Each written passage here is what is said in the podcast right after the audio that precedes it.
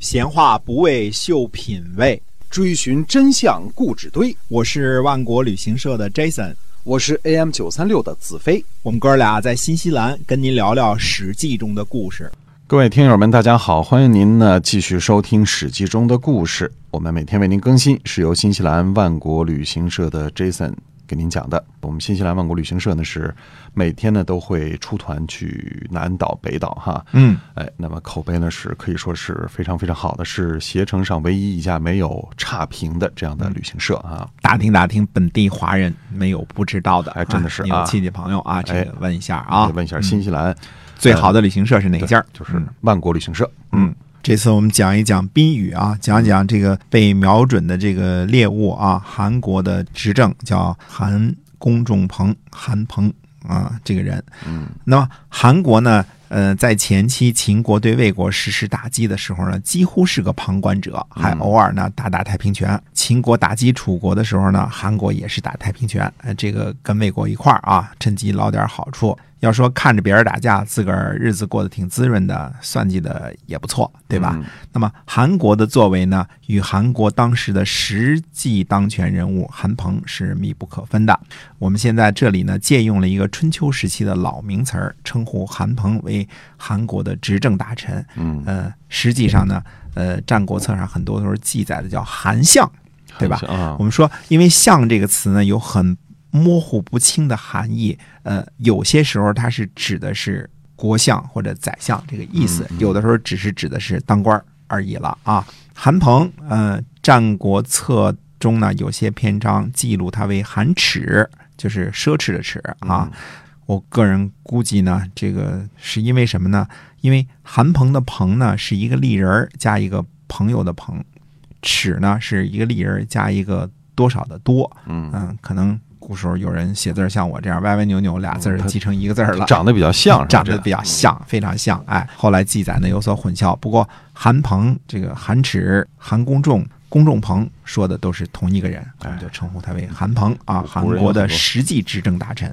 对的古人有，很多名字哈。嗯，对，就是就难受的就在这点儿啊。这种文风呢，其实一直到明清的时候还都这样。嗯，呃，说的跟打哑语似的，就是说你要没一点这个背景知识呢，你是很难猜到在说什么呢。大家嗯后世呢，明清时期大家都有个号，这就更麻烦了。有人还不止一个号，好几个号，对吧？号这个号那个。那么韩国的这个公众棚呢，最早呢是在公元前三百五十七年呢就出现记载了。他历经韩昭侯、韩宣惠王、韩襄王、韩喜王四朝，大约四十多年啊。现在是韩襄王时期，哎，呃，可以说韩鹏呢其实是韩国政坛的名副其实的不倒翁。韩鹏当政期间呢，正是战国风云变幻之际，各种政治势力呢角力之时。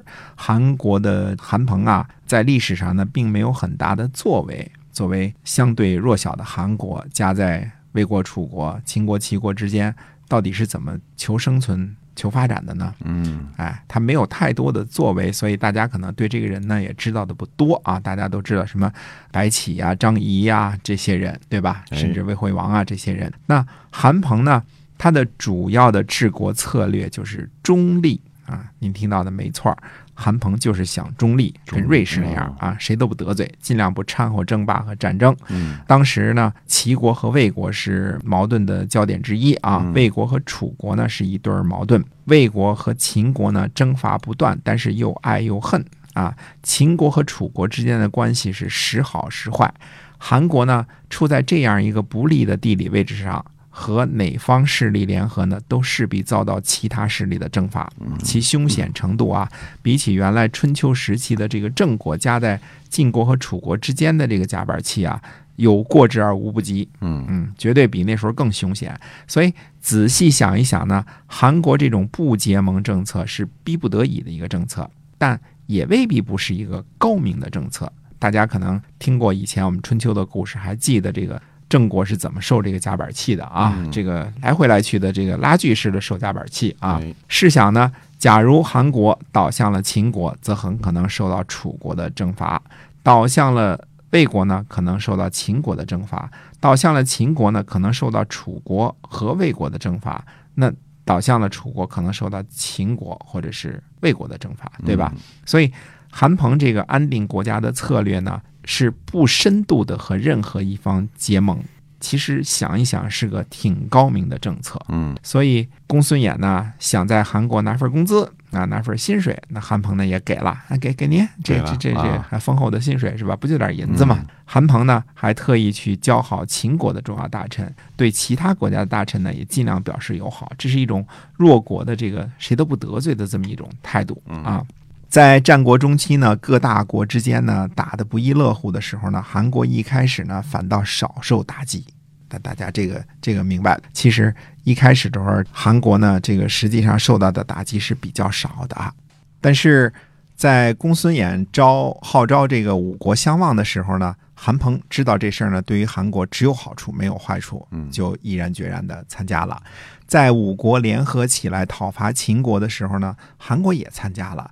在楚怀王和秦国打仗失败的时候呢，韩国也趁机偷腥。虽然不深度结盟，但是呢，有好处的时候呢，也跟着捞点儿啊。但是绝对不孤注一掷的倒向任何一方。所以陈轸呢，对楚怀王讲故事的时候说呢，把韩国比喻成狡诈的麋鹿，这个比喻呢，真的是再恰当不过了。嗯啊，在原来齐国和魏国有争执的时候啊，韩鹏呢在秦国呢这个请求说，让韩国呢在齐国和魏国争执当中呢保持中立，而韩国呢是相对来说希望帮助魏国的，所以没有同意。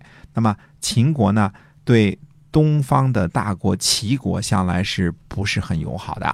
啊，秦国和这个楚怀王交恶，派张仪去离间楚国和齐国的关系。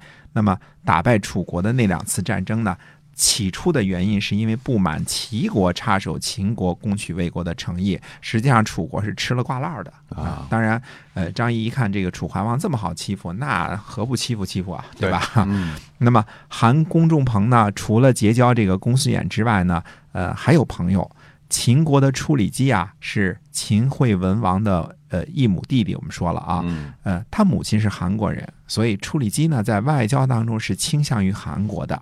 公孙显呢本身就应该是韩国人，在秦国做官儿，被秦武王重用了，那肯定也向着韩国。史书上记载呢，就是公孙显、公孙氏、公孙好，我们说这都是一个人啊。嗯而张仪的一贯的主张就是让秦国进攻韩国，哎然后呢进入成州，叫挟天子按图计，对吧？所以韩公仲朋呢对于张仪就不那么友好了，呃，给谁官做，给谁薪水，也不给张仪做，也不给张仪薪水。对我们说了呢，当时呢赵武灵王同学呢还没有崛起呢，还没有胡服骑射呢啊，其他各方势力征战不休的时候呢，韩国在夹缝当中求生存，也算是形成了某种程度上的平衡。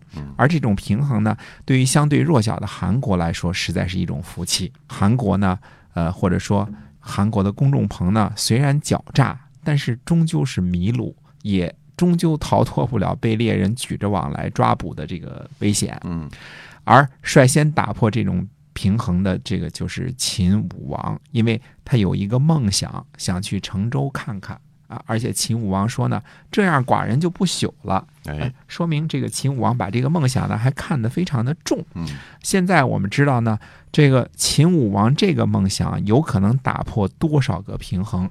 秦武王呢知道处理姬和公孙显呢是向着韩国的，所以呢进攻益阳的事情呢只能指望谁啊？只能指望甘茂啊。公孙衍即使是没被逐走，他也指望不上。对对吧？因为公孙衍本身也做着韩国的相呢。那么甘茂呢是纪律之臣，而且呢是楚国下蔡人，就是下蔡，就是原来蔡国这个挪过去那个下蔡啊。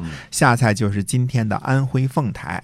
甘茂呢当然知道这种平衡的打破呢十分的不易。韩国呢也不是傻子，在益阳呢重兵驻守，秦国攻破益阳，除了对秦国有好处外，对楚国、魏国都没好处啊，韩国就更别说了啊。但正是因为甘茂是纪律之臣，他在秦国呢必须立有战功才能立稳脚跟。我们说了，秦国的规矩没有战功什么都不算啊，什么宗族啊、宾客、游说什么都不算啊。所以他决定呢赌一把，排除种种困难，啃一啃益阳这块呢硬骨头，以便满足秦武王的梦想或者叫雄心啊。甘茂呢对于攻取益阳的这个困难呢是深知的，所以做了很多功课。而最主要的一门功课呢，就是和秦武王讲了这个曾子母亲的这个故事，因为他知道呢，外部困难再多呢，比不过内部的困难，就是处理机、公孙显。甚至包括公孙衍，不知道那时候是否被逐走了啊？这些人一定在背后捣鬼。所以甘茂呢，用讲故事的方式和秦武王结了息壤之盟。从后来的故事发展来看，我们说啊，这招是挺聪明的啊，可以说是料事如神。这之后呢，才是和魏国和楚国外交方面的事情，目的呢也很明确，就是让魏国和楚国呢不出手，留下韩国呢独撑大局，凭着秦国军队的勇武呢，直接打韩国一个。夺下益阳是有可能的，嗯，一切都准备好了，去益阳呢赌赌运气吧，这是甘茂的想法。成败在此一举，成则在秦国功成名就，败就一切全输啊，甚至可能身家性命不保。甘茂，呃，不只是一位深通谋略的白面书生啊，带兵打仗也是没得说。公元前三百零八年，甘茂率兵进攻益阳，天下的平衡就此打破。